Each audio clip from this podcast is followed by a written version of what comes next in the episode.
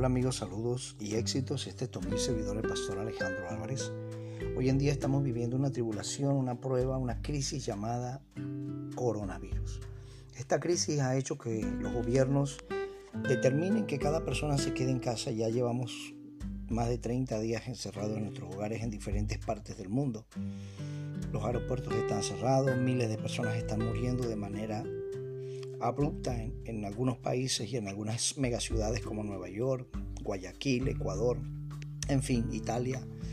Y esta crisis definitivamente que ha traído desesperación, ansiedad, personas se han suicidado por causa de la crisis, porque no han sabido esperar, no han sabido tener paciencia, no han sabido soñar de que esto va a terminar y que un mejor futuro viene preparado para todos nosotros.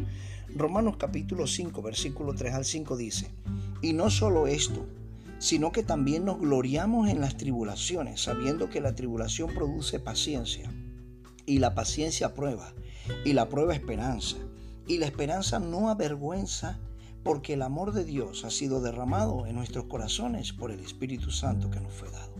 Campeones, nosotros no podemos desesperarnos. Nosotros tenemos que hasta alegrarnos de esta tribulación, porque esta tribulación lo que está produciendo en miles de personas es paciencia, y la paciencia es una virtud, un don del Espíritu Santo. Y tenemos que ser pacientes.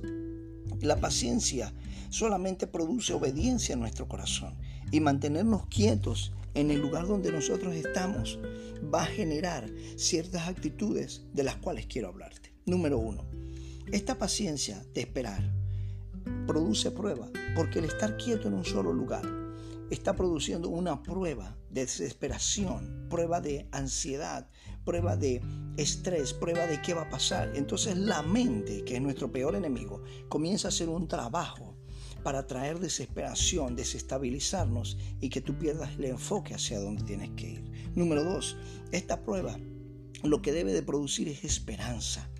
¿Por qué? Porque tengo una buena noticia para ti. Esto va a terminar.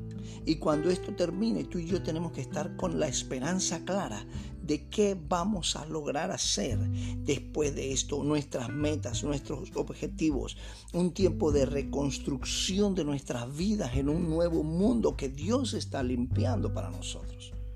La esperanza no te va a avergonzar si tienes esperanza de que esto va a terminar, si tienes esperanza de que vas a poder reconstruir tu hogar, tu familia, tus negocios, tus emprendimientos, vas a volver a levantar tu empresa, algunos de ustedes van a tener que empezar de cero, literalmente gente que ha perdido todo, tendrán que volver a empezar. Pero esa esperanza de volver a empezar no te va a avergonzar y para esto necesitamos el, ingrediente más importante, el amor.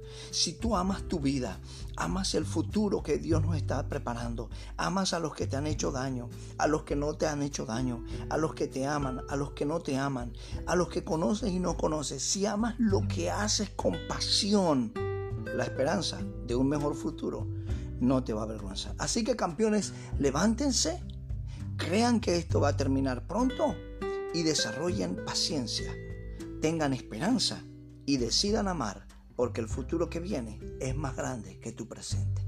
Te deseo muchos éxitos y recuerda, querido amigo, que lo mejor siempre está por venir. Bendiciones.